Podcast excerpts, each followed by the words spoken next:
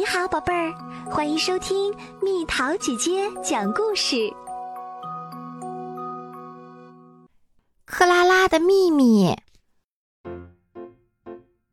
今天是开学的日子，克拉拉要开始上小学一年级啦。她有一个大秘密，那就是她认识字。在很小的时候，她就喜欢那些大写字母和小写字母。他也喜欢书，不管是大的、小的、厚的、薄的，还是报纸或者杂志，他喜欢那一排排的字母整齐地排列在书上，就像在拉着手跳舞一样。由于经常遨游在字母的海洋里，克拉拉已经学会拼读很多复杂的音节。在假期的时候。九岁的表哥教他读音识字，他又进步了不少。这就是克拉拉还没上学就认识字的原因。但是没有人知道他已经识字儿了，这是他的一个秘密。因为克拉拉想着，如果我说我认识字了，那爸爸再也不会给我讲巴达格鲁的故事了。那可是我最喜欢的故事呀！到了晚上，妈妈也不会再给我讲故事了。而且最重要的是，克拉拉不想跳级，她想留在一年级，和她的朋友安吉尔、路易在一起，就像之前他们说好的那样。克拉拉可是从幼儿园开始就和安吉尔、路易是好朋友了。谁也别想把他们分开。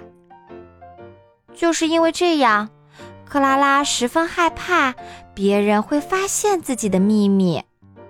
他想，一旦有人发现了这个秘密，那他的生活就会一下子全都改变了。哦，他希望可以一直一边听爸爸妈妈讲故事，一边享受他们的爱抚。他希望可以一直和最好的朋友们留在一年级。就是因为这个秘密，有好几个晚上，克拉拉都睡不着觉。在教室里，克拉拉的位子离老师的讲台很近，讲台上有一些很容易看懂的文字。这个星期四，克拉拉装作不经意的样子，看到了讲台上的信息。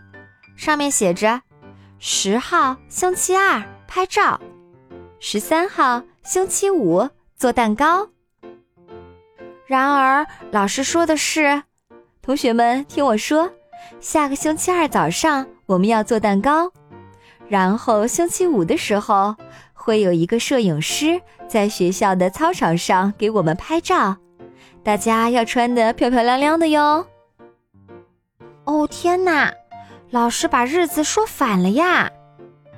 克拉拉犹豫着要不要提醒老师，但是因为他的秘密，他什么也不能说，他不能表现出他认识字儿。放学的时候，安吉尔走到克拉拉身边，高兴地对他说：“星期五要拍照，真是太棒了！我要戴金色的发夹，还要穿上我的牛仔裙。”克拉拉马上说：“你最好星期二穿上它们，真的，因为摄影师是星期二过来的。”安吉尔有些吃惊地说：“真的吗？你是怎么知道的？”克拉拉心想：“哎呀，我说漏嘴了，我可真是做了一件大蠢事儿。”幸好克拉拉灵机一动，想出了一个主意。他回答说。是这样的，我要告诉你一个秘密，你能不能保证不会把这个秘密告诉其他人？安吉尔说：“我保证。”于是克拉拉郑重其事地对他说：“我可以预知未来。”安吉尔尖叫了一声，说：“你在说什么？你说你可以像一个预言家那样预知未来？”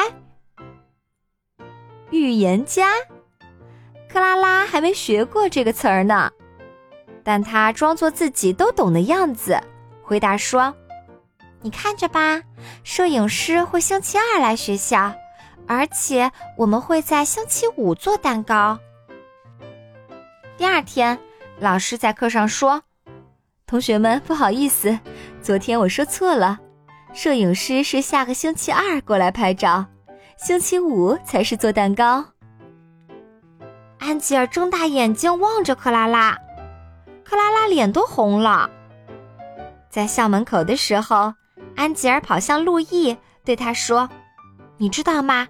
克拉拉有魔法。”然后安吉尔一脸愧疚地看着克拉拉，说：“对不起，我忍不住把你的秘密告诉了路易，但他是我们的朋友呀，我们应该告诉他。”克拉拉心想：“完了完了，我现在要怎么办？我的两个朋友都以为我是预言家。”我只能接着装下去了。幸亏老师的讲台是个信息宝库，足够保证克拉拉瞄一眼就能预测未来。周四去图书馆阅读，因为游泳老师生病了，所以明天没有游泳课，改成参观博物馆。现在，路易和安吉尔确定了。克拉拉就是一个预言家，但是克拉拉反复的告诉他们：“嘘，这可是一个秘密。”令人烦恼的是，秘密总有一天会被发现的。一天，在课间休息的时候，丽丽站在克拉拉的面前，大声说：“你那些所谓的预言，我也知道，但是我可不是什么预言家。”我就是识字而已，你也只不过是认识老师日程表上的字而已。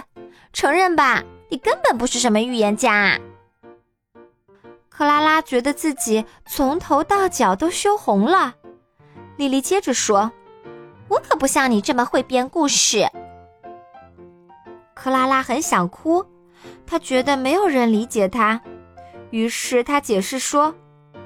我怕我说了会认字之后就要换班级了，我表哥就是这样被换了班级的。我怕老师把我认字儿的事情告诉爸爸妈妈，然后把我调到二年级去。我只是想留下来和你们在一起啊。克拉拉的脸上流下了一滴滴大大的眼泪。路易一点儿也不明白克拉拉为什么要哭。他觉得他可幸运了，于是对他说：“克拉拉，你不要哭呀，每天晚上你都可以自己读书。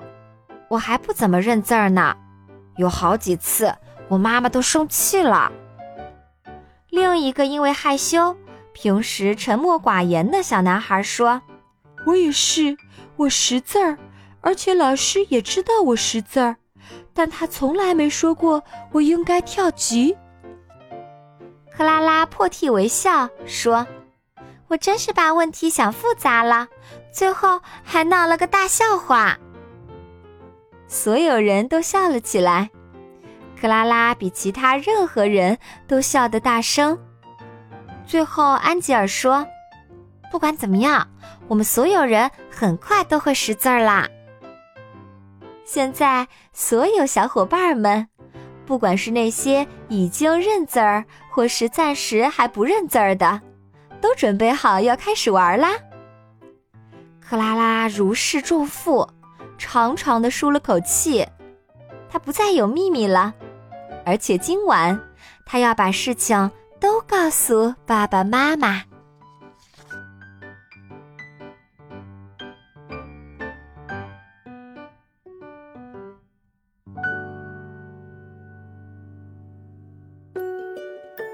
好了，宝贝儿，今天的故事就讲到这里。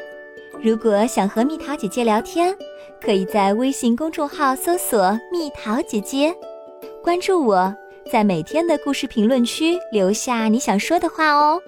晚安。